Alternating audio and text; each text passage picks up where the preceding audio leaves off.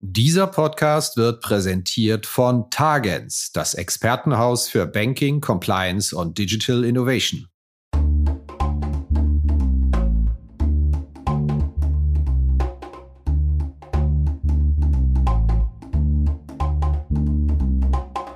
Finanzszene, der Podcast. Jeden Montag mit Gästen aus der Banken- und Fintech-Branche.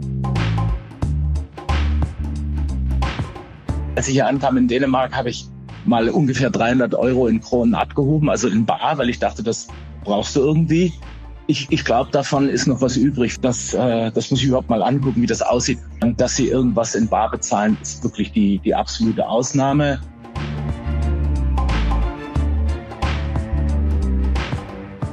Hallo und herzlich willkommen zu einer neuen Episode von Finanzszene, der Podcast.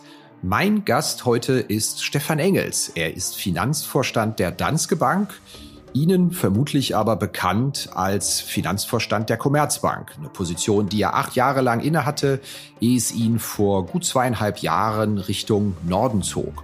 Ja, gesprochen haben wir über das dänische Bankensystem, was läuft da anders mit dem sehr hohen Digitalisierungsgrad, was läuft auch im Alltag, im Payment-Alltag völlig anders und was kann man daraus lernen. Wir haben natürlich auch über seinen Blick auf den deutschen Bankenmarkt gesprochen, der ihn weiter umtreibt, wo er jetzt auch ein schönes, distanziertes Bild aus Kopenhagen drauf hat. Ich würde einfach sagen, steigen wir ein. Hallo Herr Engels, herzlich willkommen bei uns im Podcast. Hallo Herr Kirchner, vielen Dank für die Einladung. Ja, schön, dass Sie auch noch für Gespräche in Deutschland zur Verfügung stehen, nachdem Sie sich über die Landesgrenzen Richtung Dänemark beruflich aufgemacht haben. Das war vor zwei Jahren, wenn ich es richtig im Kopf habe. Ja, also das haben Sie sehr gut beobachtet. Es sind sogar inzwischen fast zweieinhalb. Und äh, natürlich bin ich nach wie vor sehr an Deutschland interessiert. Ja, wie war denn der Wechsel? Vielleicht mal als simple Frage, warum haben Sie das überhaupt gemacht? Sie waren Finanzvorstand bei der Commerzbank ist ja eigentlich ein, ein, Job, von dem man sagt, der trägt einen relativ lang und haben aber dann gesagt, sie machen mal was Neues, sie machen ganz was Neues, sie gehen ins Ausland und werden Finanzvorstand bei der Danske Bank, die ja doch deutlich kleiner ist. Ja, also das, das hat natürlich immer ganz viele Komponenten. Da gibt's eine persönliche, emotionale Komponente.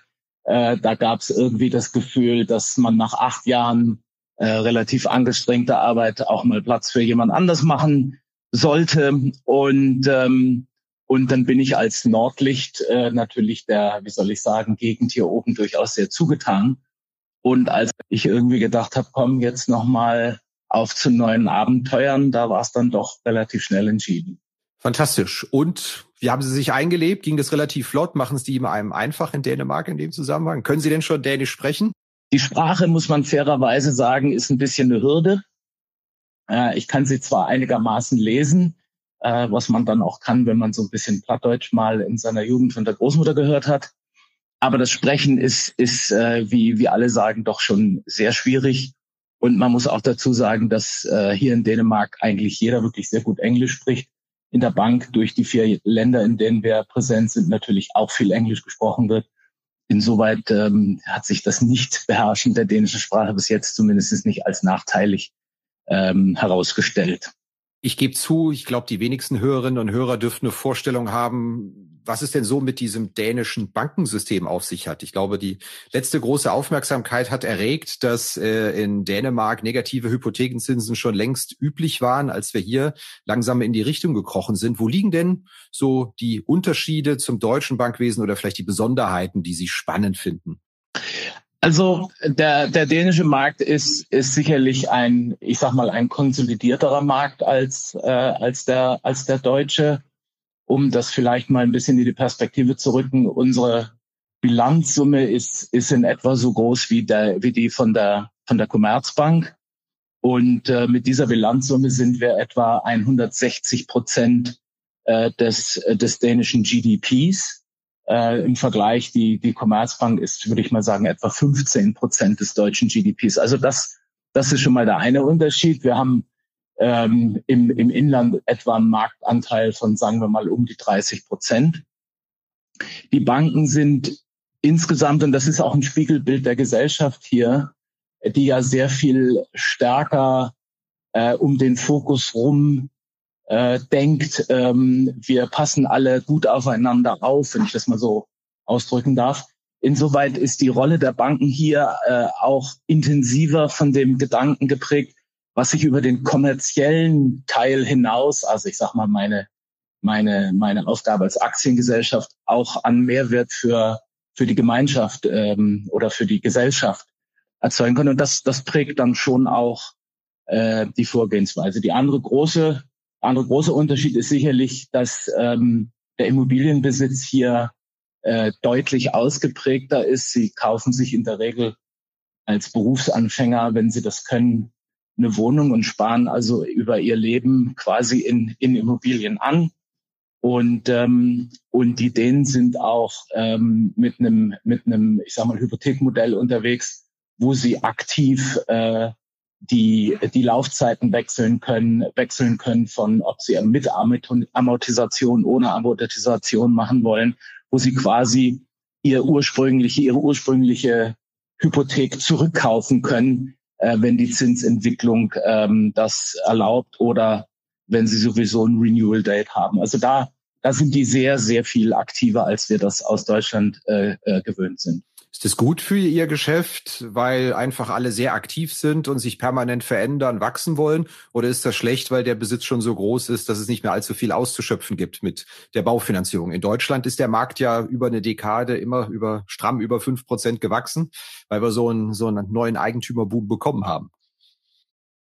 Naja, also der, der Markt ist hier schon auch noch groß und, und es gibt halt äh, auch viel Aktivität äh, die Preise haben sich bewegt äh, und so weiter und so weiter.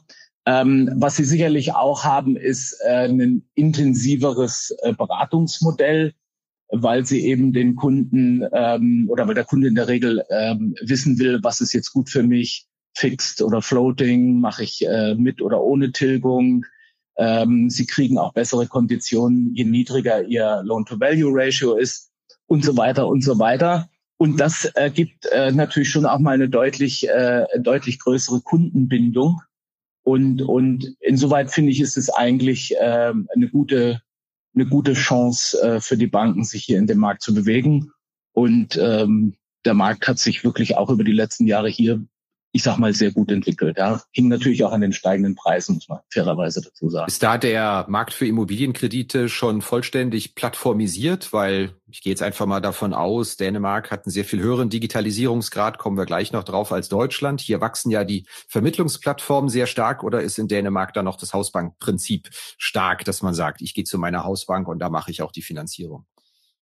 Ja, also es ist hier äh, klar das Hausbankenprinzip äh, so ausgeprägte Vermittlerplattformen, wie wir, wie, wie, wie ich sie aus Deutschland kenne, haben wir hier eigentlich weniger. Ähm, äh, sondern sie, sie machen das eigentlich, äh, sie machen das in der Regel über ihre eigene Bank, ähm, die dann in der Regel die Bank der Eltern ist und, und so weiter und so weiter. Und äh, das funktioniert eigentlich auch ganz gut. Ja, dann lass uns bei dem Thema Digitalisierung bleiben. Da bekommt man ja als Journalist in Deutschland allenthalben zu hören, na, schaut mal nach Skandinavien, wie das da läuft. Da gibt's so gut wie kein Bargeld mehr, da läuft alles digital und könnten wir uns mal ein Vorbild dran nehmen? Ist es tatsächlich so und wie haben Sie das persönlich empfunden bei Ihrem Wechsel? Vielleicht sogar eher auch mal aus der Verbraucherperspektive als Bankkunde anstatt als Finanz Finanzvorstand. Also in, in der persönlichen Perspektive lässt sich es einfach äh, zusammenfassen. Als ich hier ankam in Dänemark, habe ich mal ungefähr 300 Euro in Kronen abgehoben, also in Bar, weil ich dachte, das brauchst du irgendwie. Ich, ich glaube, davon ist noch was übrig von vor 20 Jahren. Ähm, das, äh, das muss ich überhaupt mal angucken, wie das aussieht. Nee, also de facto ist hier äh, die Digitalisierung insbesondere im, im Bereich äh, persönliche Zahlung, Konsum super ausgeprägt ähm, dass sie irgendwas in Bar bezahlen, ist wirklich die, die absolute Ausnahme. Ähm, vieles läuft hier ähm, auch äh, mit dem Telefon, also entweder äh, über, ich sag mal, Apple Pay oder eben über, über Mobile Pay. Und ähm, sonst ist es, äh, ist es halt die, die, ich sag mal, die Debit Card, die, die hier benutzt wird. Also Bargeld gibt's eigentlich de facto gar nicht. Die Digitalisierung hier ist natürlich auch deswegen stark, weil es ein sozusagen staatlich eingeführtes und angebotenes digitales Zwei-Fakt, äh, Zwei-Faktor-Authentifizierungsverfahren gibt. Das nennt sich NEM-ID oder MIT-ID. Und mit dem können Sie quasi alles machen. Sie können ein digitales äh, Postfach aufmachen, wo Sie alle Korrespondenz, äh, Korrespondenz von Behörden bekommen und von Banken und Versorgern und, und so weiter und so weiter bis hin eben zum, äh, zum Gesundheitswesen, was, was auch letztlich voll digitalisiert ist mit Krankenakten. Äh, wenn Sie, ich sag mal, wenn Sie was Simples wollen, wenn Sie ein Rezept beim Arzt bestellen, dann kriegen Sie also nicht einen Zettel in die Hand gedrückt, sondern das wird auf den Server gestellt und das können Sie dann in jeder Apotheke in Dänemark mit Ihrer Gesundheitskarte abholen. Und die Banken sind da auf Augenhöhe, was den Grad der Digitalisierung angeht, mit den übrigen gesellschaftlichen Bereichen. Habe ich das richtig verstanden? Also im, im ich sag mal, Bereich persönliche Zahlungssysteme und, und auch so Banking-App und was sie da machen, äh, würde ich sagen, klar, ja. Ähm, dass natürlich alle Banken, und da sind, sind die dänischen Banken am Ende auch nicht anders, äh, dass, äh, dass alle Banken hier natürlich äh, auch Legacy-Systeme haben, die äh, die letzten, ich sag mal, die letzte Dekade, um es mal so auszudrücken, durch verschiedene neue Anforderungen bezüglich äh, Compliance, Regulatorik und so weiter gegangen sind und wo die Grundsysteme durchaus viele von diesen Point-to-Point-Verbindungen haben, die sich dann so schnell und so einfach nicht digitalisieren lassen. Also das gibt's ja auch. Ähm, Kundenschnittstelle würde ich sagen, äh, sehr gut. Ähm, intern gibt's immer noch äh, Möglichkeiten, was besser zu machen. Ähm, und äh, ja, insoweit entscheiden wir uns da auch nicht groß von den anderen. Sie wissen, als Journalist wird man von der segensreichen Wirkung der Digitalisierung zugebombt von Banken und Fintechs in Deutschland. Der ja. Grad ist aber in Deutschland, äh, sind wir uns, glaube ich, einig, doch deutlich niedriger als in sehr vielen anderen Ländern, insbesondere auch den skandinavischen Ländern. Jetzt, wo ja. Sie das mal zweieinhalb Jahre aus eigener Anschauung gesehen haben, wo ist denn der Ursache Wirkung? Stecken die Banken in Deutschland zu wenig in die Digitalisierung, dass das Produkt nicht überzeugend stark ist? Oder gibt es andere Faktoren, die eine Rolle spielen? Datenschutzbedenken ja. oder einfach die ganzen Rahmenbedingungen. Woran liegt es, dass wir da vielleicht nicht so richtig aus dem Quark kommen in vielen Bereichen? Ja, also ich, ich würde sicherlich, wie Sie richtig sagen, das Datenschutzthema schon mal als, als eines sehen, was hier, ähm, was hier ein Treiber ist. Also nur mal, um ein, ein simples Beispiel zu geben. Sie können hier mit Ihrem Autokennzeichen, ähm, wenn Sie die richtige App haben, ins Parkhaus fahren. Äh, das wird dann in der App automatisch äh, abgerechnet und Sie kriegen auf die App einen Code gespielt, damit Sie hinterher in die an sich äh, gut verschlossenen Parkhäuser auch wieder reinkommen mit einem mit einem Codeleser. Ähm, was natürlich auch heißt, dass sie äh, digital äh, sehr, äh, sehr viel besser zu tracken sind. Sie bezahlen, es gibt ein paar Mautbrücken in Dänemark, äh, da bezahlen sie in der Regel auch mit ihrem Kennzeichen. Äh, sie können mit ihrem Kennzeichen tanken. Und wenn Sie auf den Autobahnen genau hingucken, sehen Sie auch, dass es äh, relativ viele Kennzeichenleser gibt. Und das, glaube ich, jetzt als ein Beispiel ähm, ist schon Ausdruck dessen, dass man hier äh, zumindest ein anderes Verhältnis äh, zu persönlichen Daten und Rausgabe von persönlichen Daten hat, als wir das äh, zumindest aus Deutschland kennen. Sie können auch im Grundbuch angucken, äh, wer welche ähm, äh, wer welche Hypotheken auf welchen Grundstücken hat und so weiter und so weiter. Sie können Gehälter einsehen, ähm, jedenfalls wenn sie nicht geschützt sind und so weiter. Also da gibt's schon viel, viel mehr. Und äh, das ist, glaube ich, auch ein bisschen der Ausdruck dieser dänischen Gesellschaft. Wir passen eben alle auch gut aufeinander auf. Und, ähm, und da gibt es ein Grundvertrauen in das Thema, äh, das mit Sicherheit ein Treiber ist.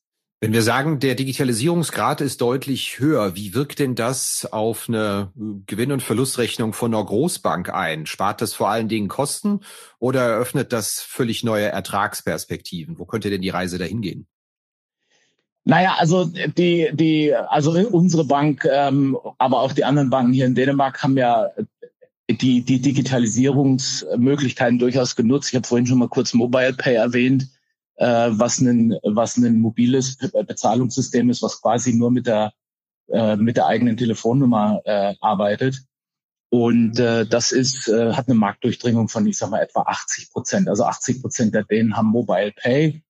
Und äh, wenn Sie so die eine oder andere Fun Fact Umfrage sehen, äh, dann sagen auch äh, die weit überwiegende Mehrheit, das wäre die letzte App, die sie von ihrem Handy löschen, löschen würden.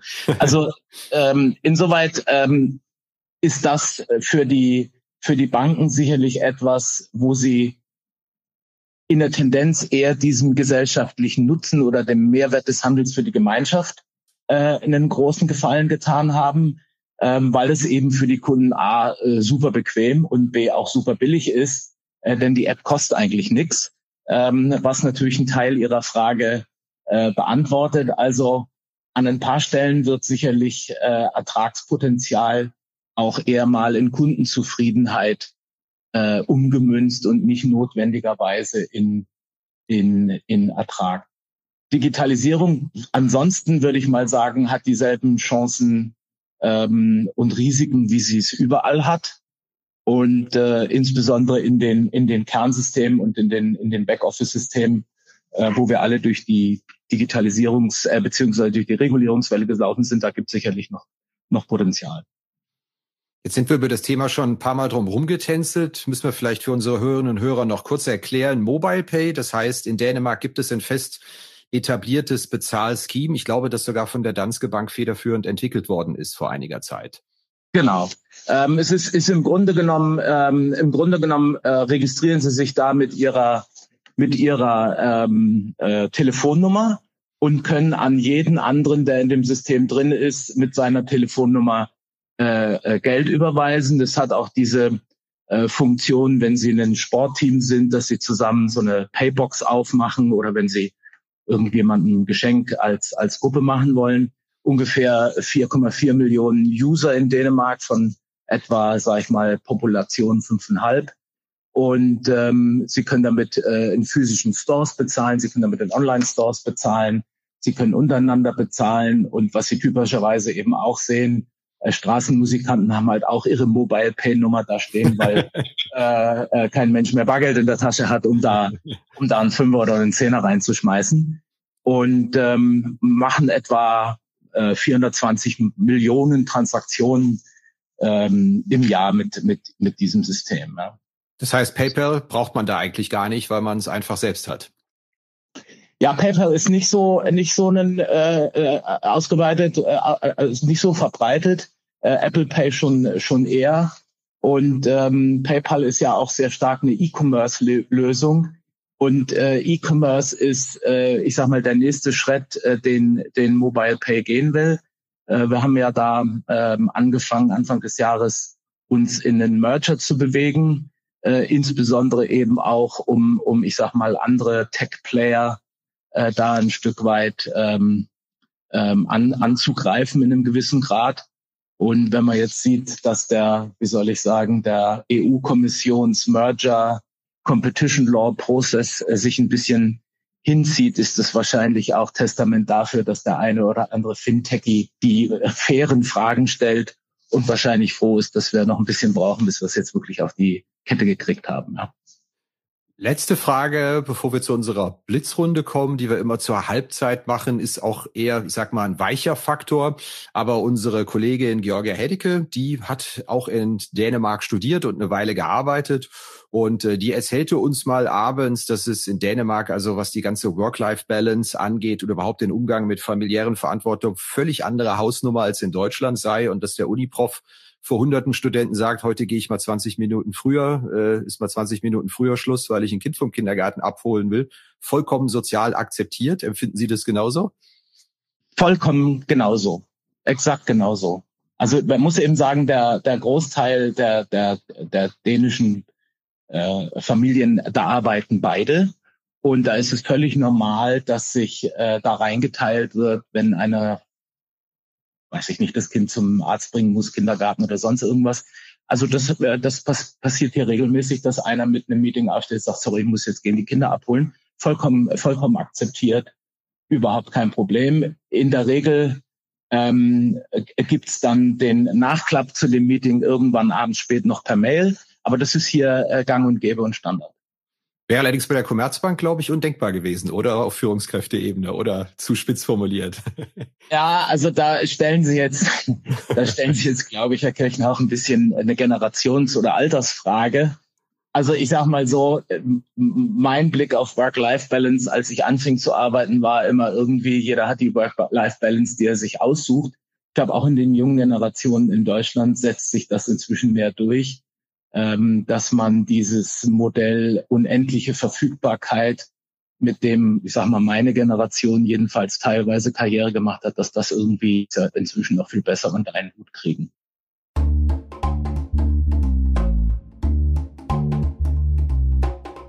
Ja, hier geht's gleich weiter mit unserer Rubrik Blitzrunde. Bevor wir dazu kommen, aber ein herzliches Dankeschön an den Sponsor dieser Episode. Das ist Tagens. Nachhaltigkeit spielt in unserer Zeit auch in der Finanzbranche eine immer wichtigere Rolle. Um die komplexen Themen rund um Umwelt, Soziales und Rechtliches, auch ESG genannt, bestens zu bearbeiten, hat das Beratungshaus Tagens ein Competence Center etabliert. Der Fokus liegt dort auf regulatorischen Anforderungen mit starken Auswirkungen auf Daten, Prozesse und Systeme des Finanzinstituts, zum Beispiel die kommende Offenlegung gemäß CSRD oder die Erweiterung des Risikomanagements um ESG-Faktoren. Tagens unterstützt seine Kunden dabei, von der fachlichen Konzeption über die Anpassung der bestehenden Prozesse und IT-Landschaft bis zum Go-Live. So wird Ihr ESG-Projekt zum Erfolg. Vielen herzlichen Dank für das Sponsoring an Tagens. Kommen wir zu unserer Rubrik Blitzrunde. Zehn spontane Fragen, zehn spontane Antworten. Regelmäßige Hörer kennen die Fragen schon. Ich variiere immer ein paar, baue ein paar individuell ein. Erste typische Frage lautet, was sind Sie denn für ein Payment-Typ selbst? Der Barzahler, Sie hatten es schon ein Stück weit beantwortet, Karte oder digitale Wallet-Lösung, was ist so Ihre präferierte Bezahlmöglichkeit? Also ich gehe nur noch mit dem äh, Mobilfon aus dem Haus und nutze in der Regel meine Apple Pay App. Wann haben Sie denn das letzte Mal eine Bank von innen aus privaten Gründen gesehen und nicht, weil Sie beruflich rein mussten? Äh, 1900, ich weiß es nicht wann, also lang her. Was können denn die Dänen von den Deutschen lernen? Gibt es irgendwas, von dem Sie das Gefühl haben, da haben wir im Banking-Bereich den Dänen was voraus? Ich würde, ich würde schon sagen, dass im Generellen der deutsche Ansatz, ähm, das Ganze etwas Engineering-mäßig zu betreiben und es bis ins letzte Teil äh, durchdringen zu wollen, äh, schon auch seine Vorzüge hat. Haben Sie einen zentralen Rat an Berufseinsteiger, die vielleicht sich mal im Banking versuchen wollen? Also mein, mein zentraler Rat äh, äh, auch für Lebensplanung ist, man, man sollte A gucken, dass das, was man machen will, dass man auch denkt, dass man es kann. Und B finde ich immer, dass es ein Stück weit äh, eine Mischung sein muss aus, da habe ich Spaß dran und es ist ein bisschen eine Challenge, weil Langeweile ist schrecklich. Haben Sie mal erwogen, in die Fintech-Branche zu wechseln oder war das nie eine ernsthafte Option in den vergangenen Jahren? Nee, das war eigentlich nie eine wirklich ernsthafte Option. Warum nicht? Weil es es nicht ergeben hat oder weil sie sich wohlfühlen in dem, was sie da machen in dem Umfeld? Ja, ich glaube erstens mal, weil sich's äh, nicht ergeben hat und ähm, weil man als, so wie ich sag mal, der so eher aus der klassischen CFO und teilweise auch Kreditschiene kommt, äh, da wahrscheinlich zu, ich hätte, ich, ich hätte jetzt mal gesagt, zu dinosaurierhaft ist im weitesten Sinne, um da wirklich äh, einen Beitrag äh, zu leisten. Das ist ja eine interessante Selbsteinschätzung. Ja. Wann hat's denn bei Ihnen zum letzten Mal richtig Zoom gemacht, wenn Sie eine Anwendung im Banking oder in der Technologie oder eine App genutzt haben, dass Sie gesagt haben, wow, das ist aber wirklich gut gelöst, das ist mal eine fantastische Idee. Muss ja nicht Banking oder Fintech sein, kann auch was anderes im Alltag sein. Ja, also das finde ich eben all diese Sachen um den, um diesen Kennzeichenleser rum, weil die viele Sachen schon echt simpel machen. Ähm, also angefangen von diesen Brücken, die sie damit bezahlen. Das ganz am Anfang habe ich das dann mit Kreditkarte gemacht und dachte, dafür brauche ich Bargeld. Inzwischen habe ich herausgefunden, dass die Schnuren, die Spuren mit dem, mit dem Kennzeichenleser natürlich viel schneller sind. Und, und so, also das sind schon so die, nicht die wirklich die, die Big Zooms, aber so in Summe, dass wenn man das mal alles äh, organisiert hat, dass das schon das Leben echt ein ganzes Stück einfacher macht, ist, ist, ist schon irgendwie cool. Prima, Blitzrunde ist damit vorbei.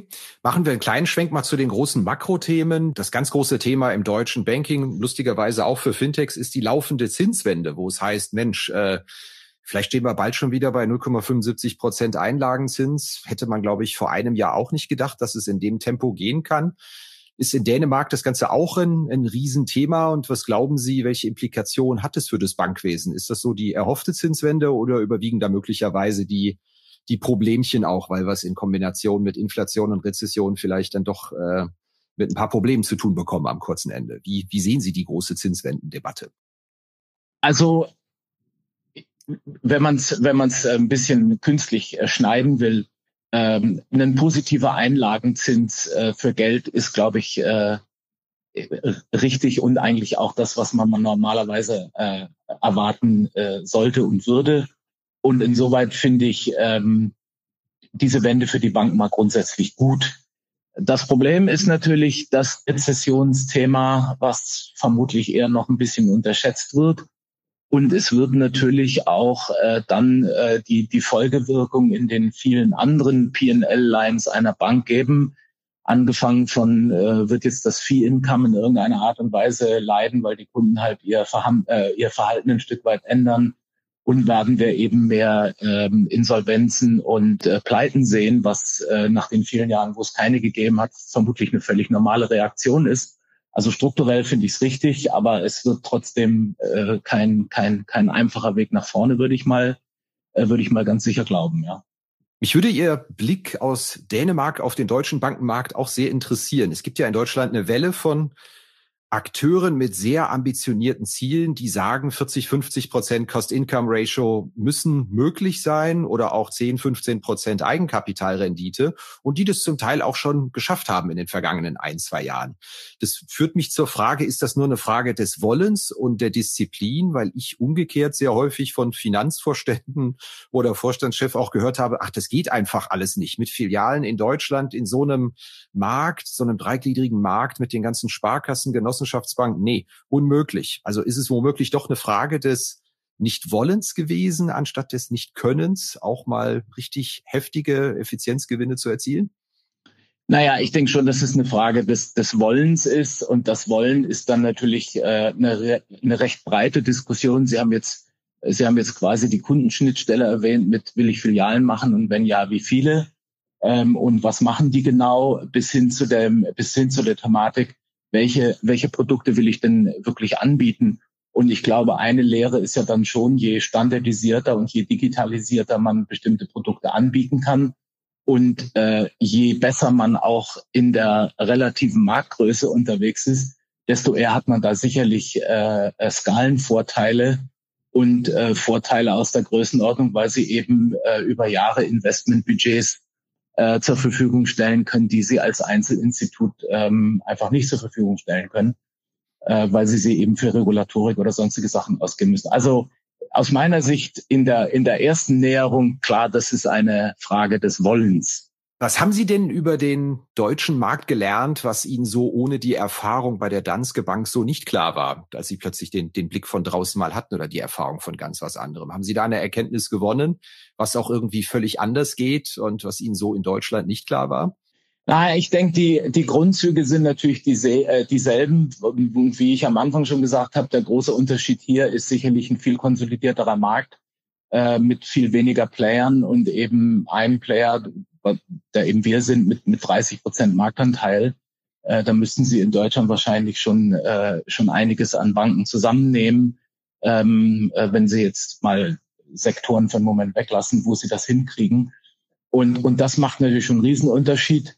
Und äh, auch dieses Digitalisierungsthema am Ende ist zumindestens für die Kundenschnittstelle sicherlich eins, was hier auch viel akzeptierter ist. Es ist ja ist immer so ein bisschen die Frage, sind es die Banken, die nicht genug Digitalisierung anbieten oder sind es die Kunden, die es nicht wirklich annehmen?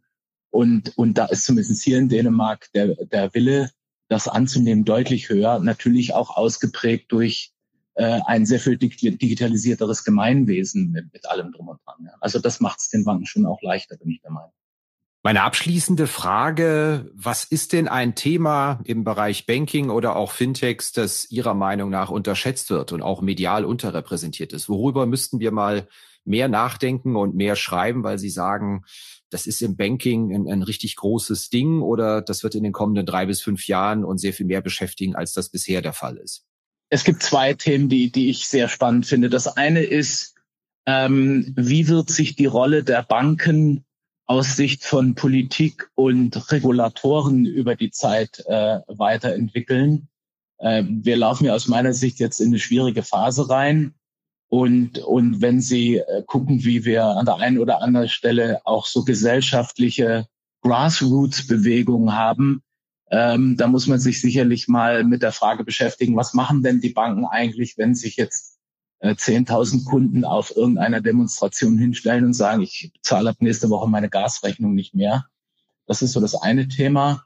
Und das andere Thema ist, glaube ich, nach wie vor, wie kommen wir insgesamt äh, auch in Europa zu einer, ich sag mal, zu einer am Ende konsolidierteren Welt, nicht nur unter den Banken, sondern auch unter Regulatoren, unter juristischen Voraussetzungen. Ähm, wir haben nicht nur, wir haben zwar eine Währung, aber keine gemeinschaftlichen Steuersysteme und so weiter und so weiter. Ich glaube, da lässt Europa ein Stück weit relatives äh, Wettbewerbspotenzial, ich sag mal, zum Rest der Welt äh, liegen. Ich habe mal diese eine Studie gelesen, da stand drin, es gibt 15.000 Banken auf der Welt, die größten 100 haben 50 Prozent der Bilanzsumme, die nächsten 135 Prozent und dann bleiben 15 Prozent der Bilanzsumme für 14.800 Banken übrig.